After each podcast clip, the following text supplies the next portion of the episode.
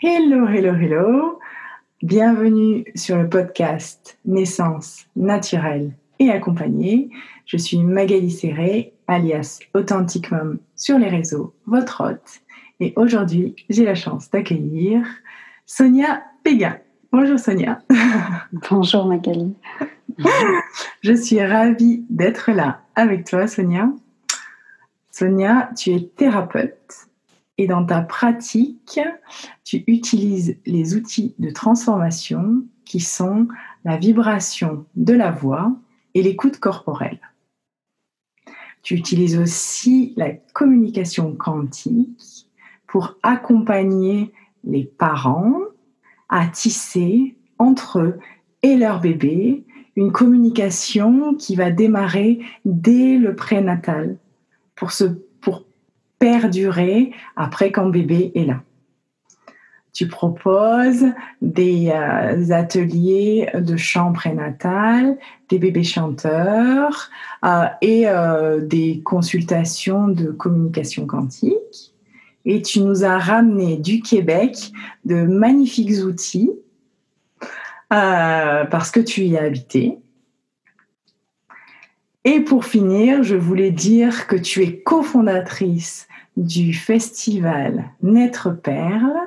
Euh, la session de cette année, elle a eu lieu mi-septembre et c'était trois jours auxquels j'ai participé, que j'ai trouvé absolument magique, euh, dans laquelle il y a eu des formations, des ateliers, des tables rondes, des présentations de livres autour de thèmes de prise de conscience des enjeux euh, de la période prénatale, de la grossesse, de l'enfantement et des premières années de vie des bébés et comment accompagner tout ça de nos jours.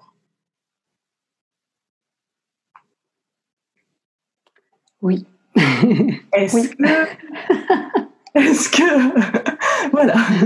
Donc, euh, c'est grâce à cet événement euh, que nous sommes assises l'une en face de l'autre euh, pour, euh, pour ce podcast.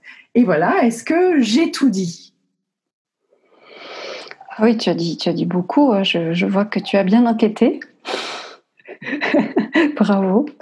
Alors euh, oui, moi je peux, je peux raconter ça d'une manière un petit peu, comment dirais-je, plus plus histoire parce que euh, en fait moi je suis je suis j'étais libraire jeunesse pendant de nombreuses années. Je suis une passionnée hein, de livres et de, création de, livres pour enfants donc j'étais libraire jeunesse.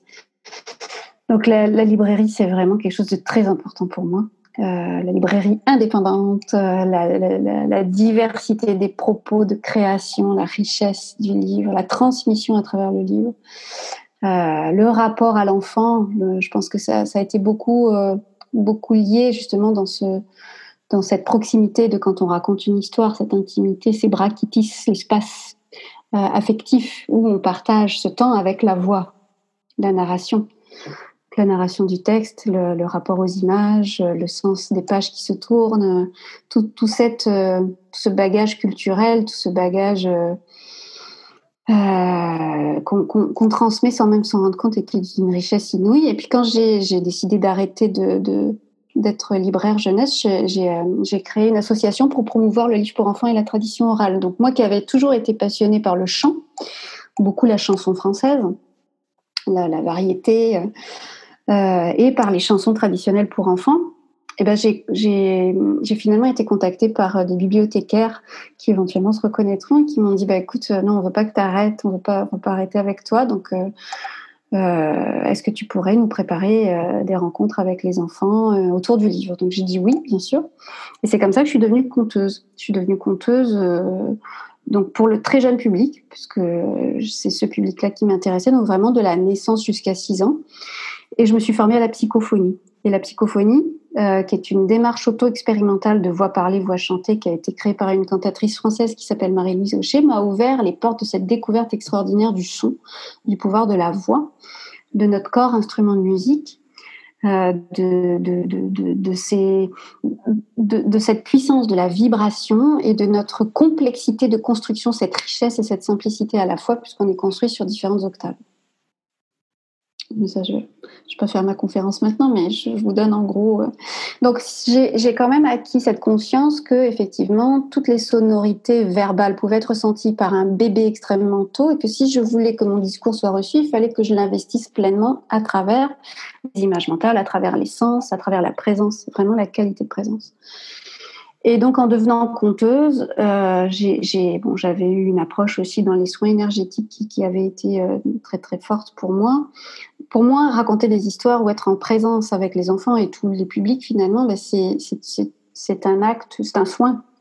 C'est un soin parce qu'on est en présence, donc c'est dans la qualité d'être que l'on transmet quelque chose dans l'instant qui se répond sous la forme d'une onde, pas que d'une onde, mais d'une onde, et que les tout petits captent parce qu'ils le ressentent sur leur encore mieux que nous.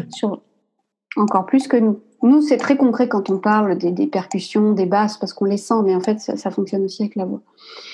Et quand je suis en fait arrivée au Québec, très vite, on m'a proposé de, venir compter dans les, dans les bibliothèques pour les, pour les bébés.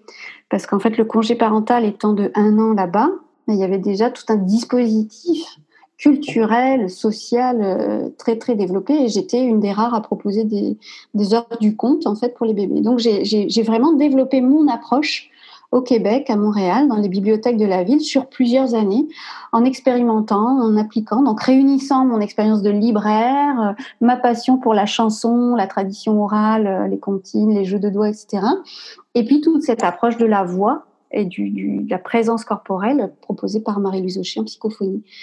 Et puis, au fur et à mesure, bah, j'ai cheminé, j'ai rencontré des gens, j'ai terminé ma formation psychophonique, qui était donc celle euh, qui se terminait avec le chant prénatal. Et, euh, et très rapidement, en fait, des, des femmes de ma chorale m'ont demandé de créer tout de suite un groupe, parce qu'elles étaient directement concernées. Et donc, j'ai créé mon premier atelier de chant prénatal bien plus tôt que je ne le pensais. Et le plus drôle, c'est qu'à la fin du premier mois où j'ai commencé à donner ces ateliers de chant prénatal, j'étais moi-même enceinte. Donc, j'ai vécu ça. Euh, vraiment, j'ai eu la chance de vivre une grossesse consciente, euh, très en lien avec mon bébé, nourrie par ce que je transmettais, ce que je vivais, sur plein de niveaux différents, euh, au Québec, donc dans un environnement hyper favorable. Et, puis, bon, je je vous la fais rapidement, mais quand mon bébé est né, quand mon fils est né, en fait, très rapidement, j'ai constaté des choses qui m'ont permis de dire à quel point cet enseignement de Marie-Louise Aucher était extraordinaire et plus que complet, parce que moi-même je relis et, je redécouvre sans cesse. une femme, c'était un précurseur inouï, Marie-Louise. On n'a pas fini de découvrir euh, son approche. C'est vraiment un processus euh, évolutif, personnel. Je souhaite à tout le monde de se former en psychophonie, parce que vraiment, plus on sera nombreux à se former en psychophonie, plus le monde entier changera, tellement cette conscience est extraordinaire. Et c'est très concret et c'est très simple. C'est ça que j'aime avec eux. Donc en fait, mon fils m'a permis de me rendre compte à quel point cet enseignement était profond. Et c'est grâce à lui que j'ai, encore une fois, réuni ce bagage de psychophonie avec ce cheminement, avec la tradition orale, les chansons, les comptines et jeux de doigts, et que j'ai créé cette approche bébé chanteur.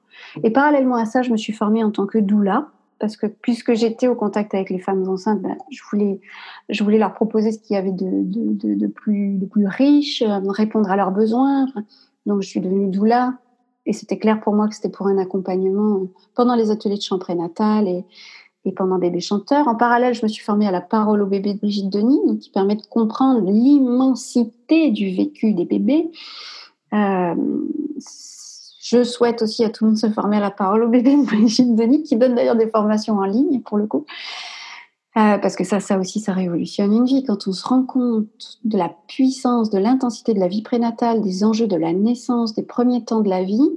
Et puis là-dessus, euh, là-dessus est arrivée Céline Alvarez avec euh, les lois naturelles de l'enfant. Alors, le boom dans les neurosciences, euh, la plasticité cérébrale, enfin, un truc, euh, un feu d'artifice intérieur. Donc, moi, je suis dans une jubilation permanente depuis des années parce que je me nourris de ces passions qui me guident d'apprentissage en apprentissage et qui me permettent aujourd'hui, effectivement, d'animer des ateliers de chant prénatal d'une manière assez personnelle parce que c'est lié à ma couleur, mon parcours, ma sensibilité. Euh, de proposer les ateliers bébé chanteurs que j'ai créé grâce à mon, fils en l'observant euh, tout petit, et puis d'accompagner à la fois pour décoder ce que peut vivre un bébé dès la phase intra-utérine, juste après sa naissance ou beaucoup plus tard dans sa vie, à n'importe quel moment, décoder ce qu'il vit, et en même temps accompagner les adultes, parce que finalement, moi, j'en reviens toujours à la même chose. Quand j'accompagne les adultes, quelles que soient les raisons, les motivations de leur démarche pour aller mieux, pour créer du bien-être, pour évoluer, pour avancer, pour comprendre une situation, pour réaliser un projet, pour, pour avancer dans une relation, ben, on en revient toujours à la base. Et la base, c'est qu'est-ce qui s'est passé pendant votre vie prénatale, comment s'est passée votre naissance, comment se sont passés les premiers temps de votre vie, et que s'est-il passé avant votre conception? Quand on a ça, moi, pour moi, c'est c'est le bonheur parce que je, je, je, je, sens, je vois, je, je jubile totalement parce que c'est pour moi c'est une carte. Il y en a c'est la carte du ciel, c'est l'astrologie. Moi c'est ça. Moi c'est cette trame de vie qui me permet vraiment de rentrer euh, dans une, une écoute et un dialogue avec l'être sur ces différents plans grâce à la communication quantique que je souhaite encore une fois à tout le monde d'explorer grâce à Agathe Bourrassé. Euh, parce que la communication quantique, elle permet vraiment d'aller, je dirais même caresser, d'aller écouter, d'aller dialoguer avec des parties de nous qu'on n'a pas toujours eu l'occasion d'écouter et finalement euh, qui nous influencent énormément dans notre quotidien. Donc euh, voilà, mon, approche, c'est tout ça. je crois qu'aujourd'hui, à l'âge que j'ai, je peux dire que j'ai mes cartes en main. Euh, et mes cartes, c'est vraiment d'accompagner les parents à accueillir les bébés, mais de favoriser la création de ce village qui soutient l'arrivée des bébés, qu'on les reconnaisse dans leur immense potentiel, leur immense compétence, et que nous nous reconnaissions à travers tout ça dans notre cheminement, parce que nous sommes des êtres exceptionnels. Notre environnement nous a limités ou conditionnés à certains modes de fonctionnement qui nous ont permis aussi de révéler nos forces, nos atouts, nos compétences à travers nos frustrations, mais aussi on sait que si cet environnement est conscient, si cet environnement est bienveillant, si cet environnement euh, est porteur et soutenant, on va dire, ben, on aura beaucoup plus de facilité pour arriver plus rapidement dans cet espace du cœur, parce que finalement tout nous ramène au cœur et à l'amour, dans cette, euh, cette profonde découverte et cette profonde acceptation de ces êtres d'amour que nous sommes. Donc en fait, j'essaie de faire ça. Waouh, c'est magique. Merci de ce partage. Et je voulais dire quelle chance la femme elle a euh, pendant que qu'elle est enceinte de faire justement cette ouverture de cœur et être accompagnée euh, dans ce cheminement pour aller regarder les parts d'elle que peut-être elle, ne connaît pas encore et de se connecter à son bébé donc peut-être que tu peux euh, nous parler de, comment faire pour se connecter euh, à ce bébé pendant la période prénatale, bah, par le chant ou, voilà, qu'est-ce que qu'est-ce que les femmes peuvent faire enceintes? Ben, Je crois surtout que le plus important, c'est de prendre soin de soi. C'est d'oser sortir de ce temps qui s'appelle Chronos pour revenir au temps euh, qui s'appelle Kairos, qui est le temps de l'espace sacré. Parce que quand une femme euh, entre en maternité, hein, dans sa maternité, hein, je ne parle pas de la structure hospitalière bien sûr, il y a vraiment quelque chose de puissant, de sacré, de magique euh, qui, se produit. Et mon propre cheminement est totalement teinté de ça, et le tien est totalement teinté de ça. Et, notre histoire individuelle à tous et à toutes est teintée de ça parce que nous avons tous et toutes été portés dans le giron d'une mère, d'une femme qui a connecté avec cette magie d'une manière ou d'une autre. Alors moi je dirais d'abord c'est oser avoir l'audace de se dire que nous sommes un temple sacré, nous les femmes, et de revenir à nos fondamentaux, à tout ce qui nous fait du bien. Et ce qui nous fait du bien, ben, ça peut être euh, les promenades en nature, ça peut être danser, ça peut être chanter, beaucoup la créativité, beaucoup peindre, peut-être s'occuper de sa maison, peut-être jardiner, mettre des couleurs dans la maison, oser faire entrer la lumière en soi et autour de soi, et surtout veiller à ses pensées et à ce qu'on ce qu'on ressent, conscientiser ce qu'on ressent. C'est-à-dire que plus je vais me nourrir de choses qui me font du bien, plus je vais prendre le temps d'être moi, de m'honorer.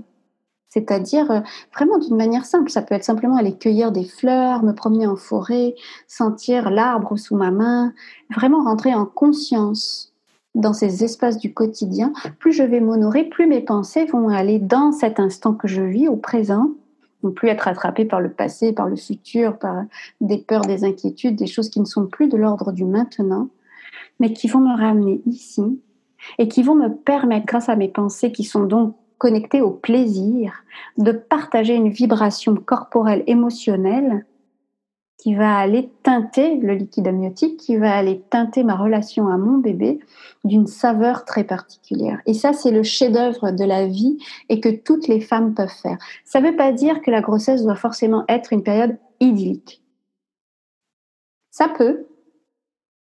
Mais en tout cas, c'est surtout un voyage. Et un voyage au cours duquel ben, on va s'accompagner soi-même en conscience, accompagner son bébé en conscience et s'entourer des personnes qui nous font du bien, des vibrations qui nous font du bien, des lectures, des films, des couleurs, tout ce qui peut nous nourrir. Et ça, c'est la chose la plus importante qu'une femme enceinte peut faire, de s'honorer soi-même. Et quand la femme enceinte, elle est euh, prise un peu dans le tourbillon de Chronos, donc euh, j'ai compris par Chronos le temps euh, qu'il faut, le temps de production et de productivité que notre société nous demande, comment est-ce qu'elle fait pour ralentir ses pensées? Parce que tu as parlé des pensées. en revenant au présent. En revenant au présent, et justement, le bébé, il aide énormément à ça. Parce que quand on partage avec son bébé in utero, ben regarde, là, je vais prendre le bus. Donc, je monte dans le bus. Les bruits que tu entends, ce sont les bruits de la ville. Là, je monte dans le bus. On revient au présent parce qu'on partage avec son bébé. Et dans ce dialogue, cette communication, le bébé est déjà impliqué, il est déjà sollicité. Et la maman part euh, ben parce que le temps c'est extensible. Hein. On peut être, euh, on peut être dans un rythme quotidien et pourtant avoir des espaces-temps complètement dilatés parce qu'on est dans cette qualité de présence là à soi et à bébé. Et en fait, bébé c'est vraiment un guide souvent pour nous ramener à notre vérité, à cet essentiel.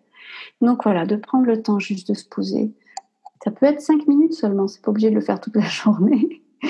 Mais ça vraiment être un temps, un temps pour soi. Et de conscientiser ses sensations. C'est ça qui est extraordinaire. Parce que bébé, souvent, se manifeste, on se dit, tiens, il se manifeste. Mais souvent, il se manifeste en lien avec ce que nous, on a pensé, ou ce que nous, on vient de faire.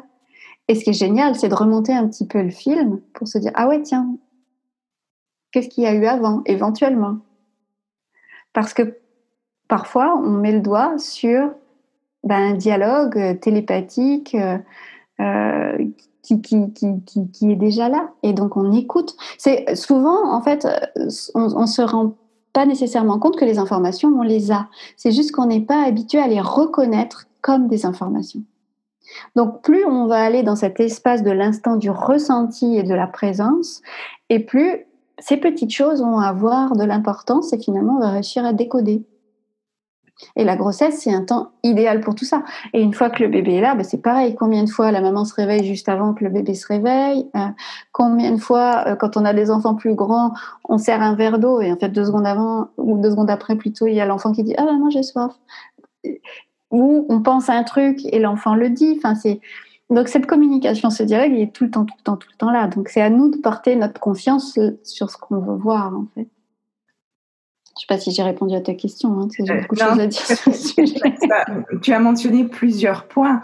J'aime l'idée euh, de, de, pour se connecter à son bébé, de lui expliquer euh, que j'attends le bus ou que je vais prendre un bain et que ça me fait du bien, ou que là, ben peut-être je suis un peu pressée parce que j'ai une réunion qui s'en vient.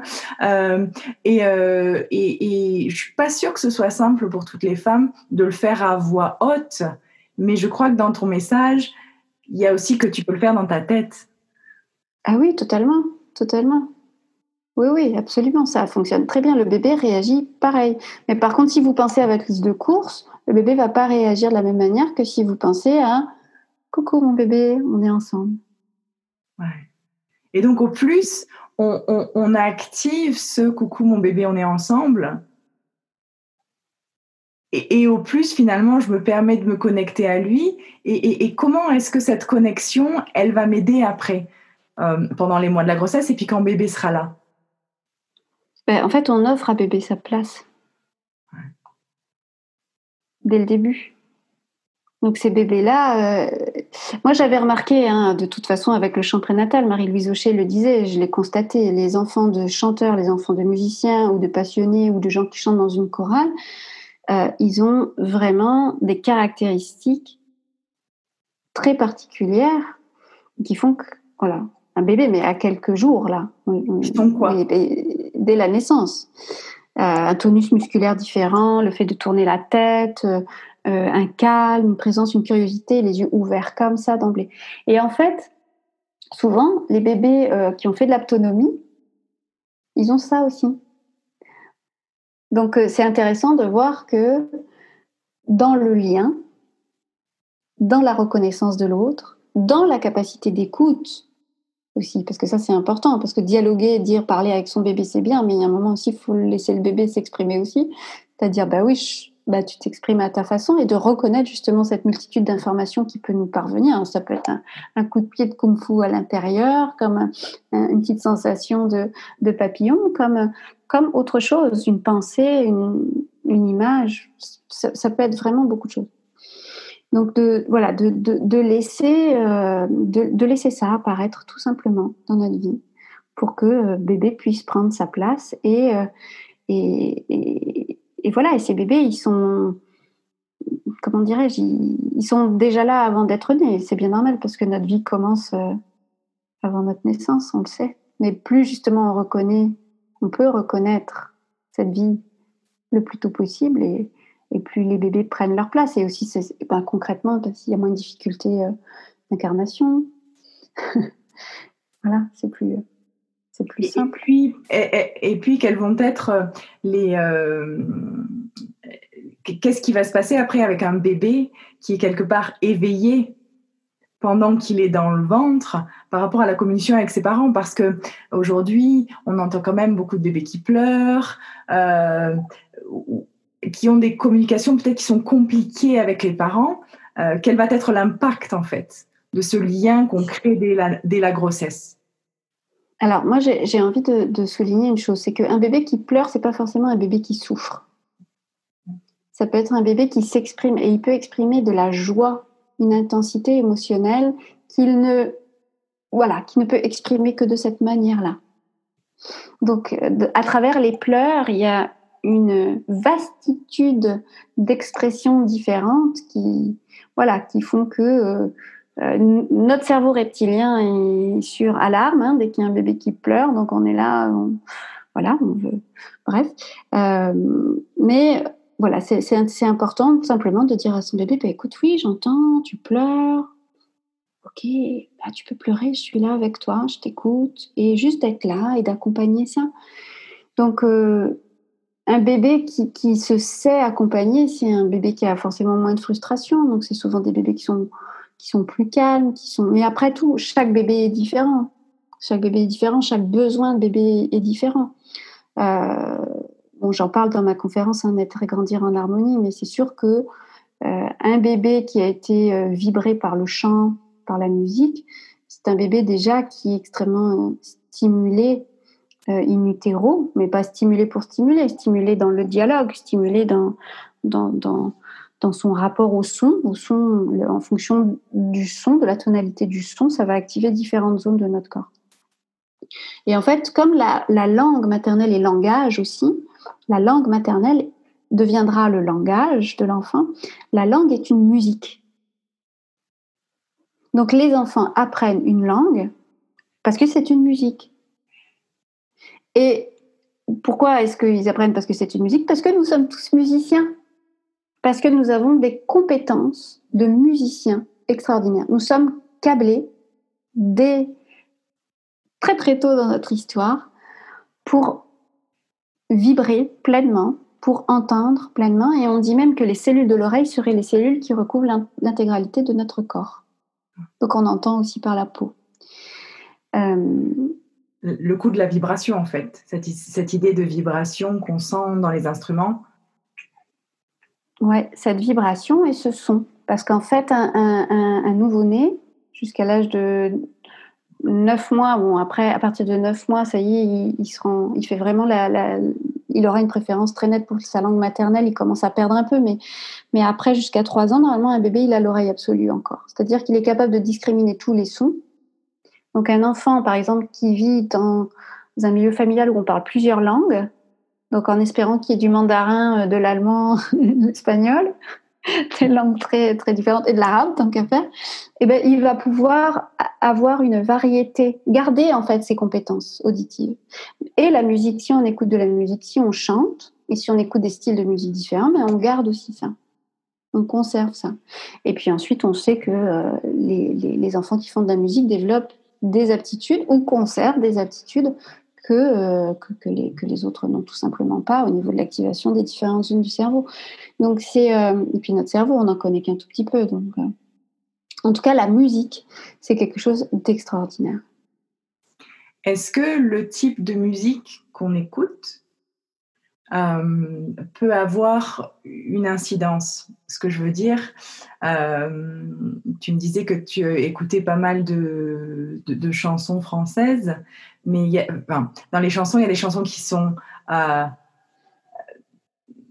plutôt tristes, plutôt mélancoliques, et il y a des chansons qui sont plutôt gaies. Est-ce que de proposer à, est-ce que d'être en écoute de chansons tristes tout le temps, ça va affecter son bébé ou, ou pas? Alors oui, moi, mon, parcours hein, familial et culturel, il est très lié à la chanson française, mais j'écoute aussi beaucoup d'autres choses, hein, comme du jazz, du baroque. Euh, euh, j'aime beaucoup la, euh, Jordi Saval aussi, donc voilà, j'écoute des musiques très très différentes et j'aime beaucoup utiliser les sonorités aussi des chansons africaines ou amérindiennes, parce que ça c'est très riche. Donc, en fait, tout dépend de notre état. Ce que la musique va créer en nous. De l'émotion. De, de, l'émotion et de, et de, et de l'état qui, qui s'ensuit. Parce que si on passe, admettons, par, euh, par l'écoute d'une chanson qui va être plus nostalgique, plus triste, qui suscite en nous euh, de la tristesse, au bout d'un moment, on va la pleurer, notre tristesse. voilà, il y a, y a, à moins que toujours ça nous fasse euh, bouger au même endroit. bon, c'est qu'à chaque fois qu'on l'écoute, c'est toujours pareil, c'est que quelque chose. Tu vois, va falloir aller peut-être voir avec quelqu'un d'autre. Mais euh, c'est sûr que ça va, ça va jouer parce que les tonalités sont différentes. Euh, et l'idée, l'idée, c'est par rapport à la femme, par rapport au bébé, c'est quand même le plaisir, c'est quand même la notion de plaisir. Mais l'idée, c'est pas d'éluder la tristesse, mais c'est d'assumer sa tristesse, c'est de prendre la responsabilité de sa tristesse pour la mère et de dire, ben voilà, moi maintenant je suis triste ou je vis des choses comme ça, mais ça, voilà, tu, n'es pas lié à ça. Voilà. C'est ma responsabilité, c'est mon émotion, je la garde. Sois tranquille, tout va bien. Donc la mère peut vivre de la tristesse en écoutant des chansons qu'elle aime et qui la rendent triste, et puis expliquer à son bébé que voilà, c'est pas lié à lui, parce que le bébé c'est le monde, il est dans le tout, il est dans l'unité, donc tout ce qu'elle vit finalement, ça, ça le touche ce bébé-là. Mais euh, c'est vrai que le, propos serait plus, comme je le disais euh, au début, c'est-à-dire d'aller nourrir ce qui nous fait du bien, d'aller nous, nourrir avec euh, des choses qui nous, bah, qui, qui, nous aident tout simplement à nous sentir plus, plus légères, plus joyeuses. Mais ça ne veut pas dire refouler ce qui a besoin d'être exprimé, loin de là. Donc après, le bébé, bah, il suit, il fait son cheminement, il se construit lui aussi avec tout ça. Il n'y a pas de parents parfaits.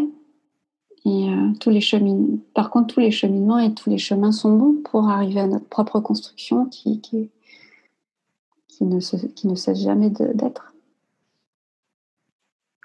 Et par rapport au partenaire, si maintenant on va dans le, partenaire qui accompagne donc cette femme enceinte, comment est-ce que lui peut communiquer avec son bébé?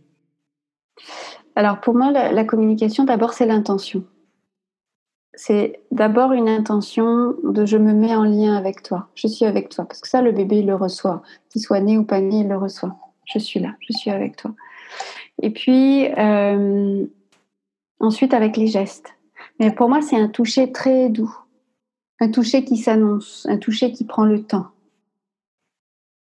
Voilà. Et puis une rencontre qui se fait après, dans la matière. Mais vraiment dans cette qualité, qualité de présence. Et puis euh, les, conjoints, les compagnons, bon, les papas surtout vont avoir des voix graves que les bébés adorent in utero parce qu'ils entendent mieux les voix graves. Donc la présence du papa qui parle à son bébé, qui lui raconte une histoire, qui chante pour lui, c'est génial pour un, pour un bébé. Et c'est le papa enveloppant. On dit souvent que, que l'homme, en fait, c'est la, la charpente. C'est celui qui va contenir, en fait, la femme et l'enfant.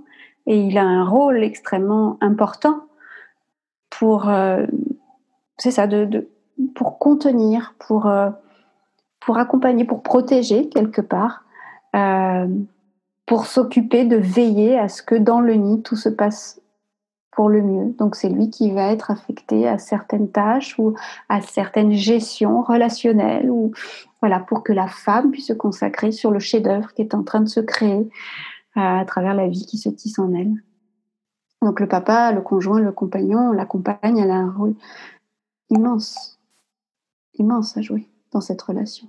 Mais effectivement, tout en tout en finesse et ça peut se faire à distance comme comme en présence et par la voix comme par l'intention. Donc, à distance aussi, c'est-à-dire euh, que le partenaire, euh, peu importe où il soit, au travail ou en déplacement, il peut aussi, avec l'intention, se connecter à son bébé. Oui, oui, oui, absolument. Et puis, euh, d'ailleurs, pour celles et ceux que ça intéresse, il y a le, la communication connectée qui est super intéressante avec le livre J'ai tant de choses à dire d'Hélène Gérin et Frédéric Leloup. Donc ça, ça nous prouve aussi à quel point on peut être parfois séparé par une distance, mais ô combien en présence. Euh, voilà, le, temps et l'espace n'existent pas finalement. Super. Je voulais te poser aussi la question de la voix pendant l'accouchement. Parce que euh, la femme si elle vit son accouchement de manière naturelle, un moment, elle va faire face à des sons et à sa voix qui a besoin de se libérer, qui a envie de se libérer, mais elle va peut-être se retrouver en position inconfortable parce qu'elle elle, n'a jamais fait ça, elle n'a jamais laissé sortir les sons. Et donc, comment est-ce que le son, il accompagne euh, un accouchement? Moi, j'ai la chance de, côtoyer Françoise Servant, qui, a été longtemps euh, sage-femme à, domicile. Et euh, une fois, je regardais un, documentaire avec elle, et, au son de la voix de la femme, elle me disait Ah, il arrive. Donc, c'est euh, voilà, cette voix, en fait, au fur et à mesure que le, corps s'ouvre, elle va devenir de plus en plus grave. Donc, après, je le propose dans les ateliers de chant prénatal, c'est vraiment d'apprendre à explorer le son d'une manière corporelle, avec des points d'appui, euh, et de créer des espaces qui nous permettent de nous familiariser avec le son, avec des vocalises ou des chansons, euh, à tel point qu'au bout d'un moment, ça viendra tout seul parce que c'est le corps qui sait. Donc, on n'a plus besoin d'utiliser le néocortex pour se poser la question de quelle vocalise, quelle parole, quelle chanson. C'est inscrit dans le corps et le corps sait. Voilà. Et, euh, et en fait, c'est une, une méditation, c'est une méditation sonore. Parce que le son, il nous permet, la voix, le chant nous permet de déjà de trouver des points d'appui, ensuite de respirer, d'avoir une posture euh, qui soit soutenue, donc être à la fois dans l'ouverture mais en même temps euh engagé, comme on dit au yoga. Et, et, ce son, il va réellement créer un massage à l'intérieur.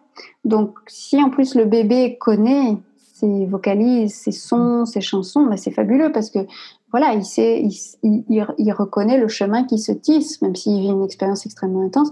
S'il ne le connaît pas, à partir du moment où on est en lien avec, euh, avec le bébé, parce que l'idée c'est de faire équipe, c'est vraiment de dire à son bébé, on est ensemble et on fait équipe. Et ça, toutes les femmes enceintes peuvent le dire à leur bébé, on fait équipe, on est ensemble. Voilà. Et donc, que la femme ait conscience que chaque vague, chaque contraction euh, la rapproche de cette rencontre incroyable. Donc le chant, cette méditation consciente, cette intériorité, ce souffle, cette voix posée, va permettre cette ouverture du corps, de poser la voix, de pas partir dans des aigus par moment parce qu'on perd le contrôle ou parce que ça devient trop intense, de revenir à l'intérieur, de s'accompagner soi-même et finalement d'ouvrir parce que les sons graves vont permettre au col en fait de se dilater, de s'ouvrir. Et les sons aigus, enfin, c'est je retiens. Bah, les sons aigus, souvent, c'est qu'on part dans une, une forme de, d'émotion trop intense qui nous ramène.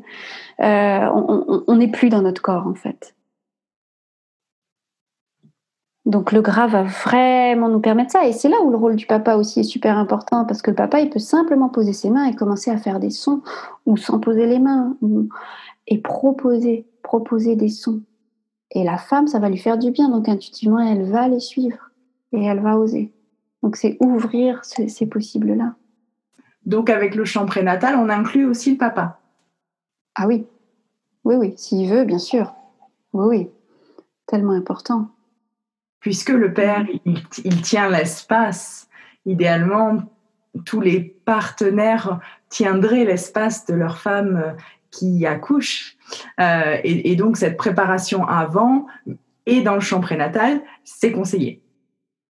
Ah bah totalement, totalement, bien sûr. Oui, oui, c'est tellement précieux. Moi, je vois tous les papas que j'ai eus, c'est ils, ils, amènent leur yang et leur humour en général, donc c'est très très bien. Puis aussi, ils ont besoin d'être entourés, donc euh, c'est important de leur donner des repères à ces papas aussi, parce qu'ils vivent des choses très très fortes. Ils vivent des choses très très fortes. Ils voient leurs femmes euh, traverser des choses très très fortes. Donc, ils ont aussi besoin de cet accompagnement. Bah, ils peuvent en avoir besoin, oui, et ça peut énormément les soutenir. Moi, je te dirais, dans l'idéal, c'est vraiment d'avoir euh, cet homme, effectivement, présent, mais qui peut aussi avoir besoin de moments de respiration, qui est complètement à l'écoute de sa, de sa femme, de sa compagne, de cette euh, femme qui devient mère, qui peut avoir besoin d'être juste elle et son bébé aussi. Mais je pense qu'une doula, c'est indispensable. Parce que la doula, elle peut prendre soin du papa, elle peut vraiment faire l'interface aussi avec, euh, admettons, une sage-femme à domicile, ou quel que soit l'endroit où on est. Pour moi, la doula, c'est la bonne amie qui peut prendre soin, qui connaît la femme, qui connaît le couple, qui est là en présence, qui est là en confiance, qui est l'espèce de pilier. Pour moi, c'est plus la femme, qui c'est plus la doula, pardon, qui tient l'espace que le papa, parce que le papa vit des processus vraiment, vraiment intenses. Et la doula, elle est aussi là pour lui. La doula accompagnante de la famille. Oui, ouais, c'est vraiment la, c'est ça, c'est la, la bonne amie, celle qui va venir prendre la main, celle qui va aller caresser la main, celle qui va aussi permettre au papa d'avoir un répit, parce qu'il faut qu'ils en aient de temps en temps dans ses accouchements aussi, s'ils le souhaitent, bien entendu. Mm. Ouais, la doula. Ouais. La doula, un grand sujet qu'on abordera plus, plus, plus. Ça, c'est certain. Je voudrais te demander, qu'est-ce que toi, tu fais pour prendre soin de toi au quotidien pour pouvoir prendre soin des autres Alors moi, je, bah déjà, je médite. Je fais des exercices euh, d'enracinement. Donc une sorte de Qigong yogique, euh, un truc assez personnel. Euh, donc je m'enracine, je, je médite, j'essaie d'aller le plus possible dans la nature. Et puis, euh, et puis de, de m'accorder des temps de lecture, parce que je suis une grande lectrice. Et voilà, la lecture m'apporte énormément. Donc c'est vraiment, je dirais, pour moi, c'est ça. Ce qui me fait le, le, plus de bien pour que je prenne soin de moi, c'est ça. Est-ce que tu parles simplement du lecture est-ce que je partage mes lectures? Ah Oui, abondamment. Ancienne libraire. oui, oui, je partage mes... Bah, écoute, euh, quand, quand, je donne des formations, quand je donne des ateliers, euh, dans, les, dans, dans les suivis, euh, les accompagnements, dans les conférences, en fait, moi j'ai des, des, petits cahiers comme ça Et en fait, je note dans mes cahiers le titre des livres parce que je n'écris pas sur les livres. Je note la page, le titre du livre, la page et toutes les, toutes les citations. Donc, je me replonge régulièrement dans mes cahiers de citations. J'en ai plein de cahiers de citations comme ça et je relis mes cahiers de citations. et donc, je, oui, je, publie aussi des citations parfois sur ma page Facebook, sur la page du festival Maître Père. voilà. Et j'en ai une si tu veux. Eh bien, justement, j'allais te la demander. Merci d'avoir entendu en communication quantique ce que, mon ce que je voulais que tu nous partages. Alors, c'est tiré du livre de Céline Alvarez, Une année pour tout changer et permettre à l'enfant de se révéler. Page 120, elle dit Ce qui apaise l'esprit effrayé et agité, ce ne sont pas les mots, mais le lien la possibilité de se raccrocher à quelqu'un en qui nous avons confiance. Réaffirmer sa pleine présence est la seule chose à faire. Je suis là, quoi qu'il arrive.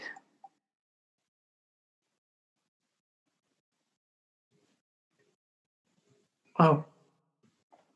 Magnifique. J'ai les larmes aux yeux. Eh, être là, tout simplement. Waouh. Waouh. Eh ben, merci, Sonia. Euh, merci, Magali, pour cette belle fenêtre ouverte. Waouh. Je, je, suis, je suis émue, je suis touchée par, euh, par euh, ton témoignage. Est-ce que tu peux nous dire euh, comment on peut, on peut faire pour te retrouver, retrouver tes enseignements, retrouver tes ateliers? Alors, c'est ça, moi je, suis un, petit peu entre Chronos et Kairos, euh, incarné. J'ai un site internet qui s'appelle bébéchanteur.com au pluriel, bébé au pluriel chanteur.com. Donc là, ma démarche est expliquée. Euh, il y a mes coordonnées dessus. Avec le contexte euh, qui est là, j'ai augmenté en fait ma pratique en ligne. Donc euh, voilà, je donne à la fois des ateliers en personne, mais en ce moment un petit peu moins. Mais j'ai commencé à donner des ateliers de chant prénatal en ligne. Euh, je fais des suivis individuels en ligne, autant pour les enfants que pour pour les adultes.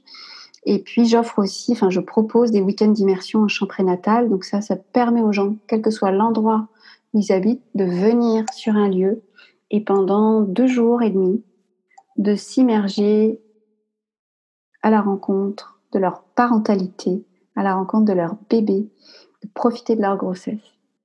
Donc je et je dis bien de leur grossesse au couple.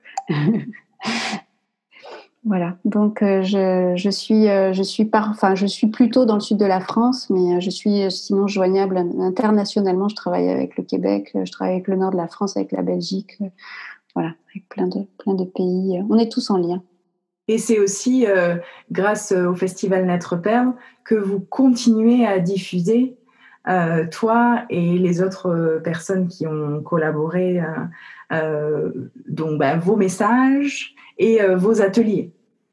Oui, on continue les ateliers en ligne toute l'année. Donc il y a le festival, effectivement, qui est un temps fort sur trois jours.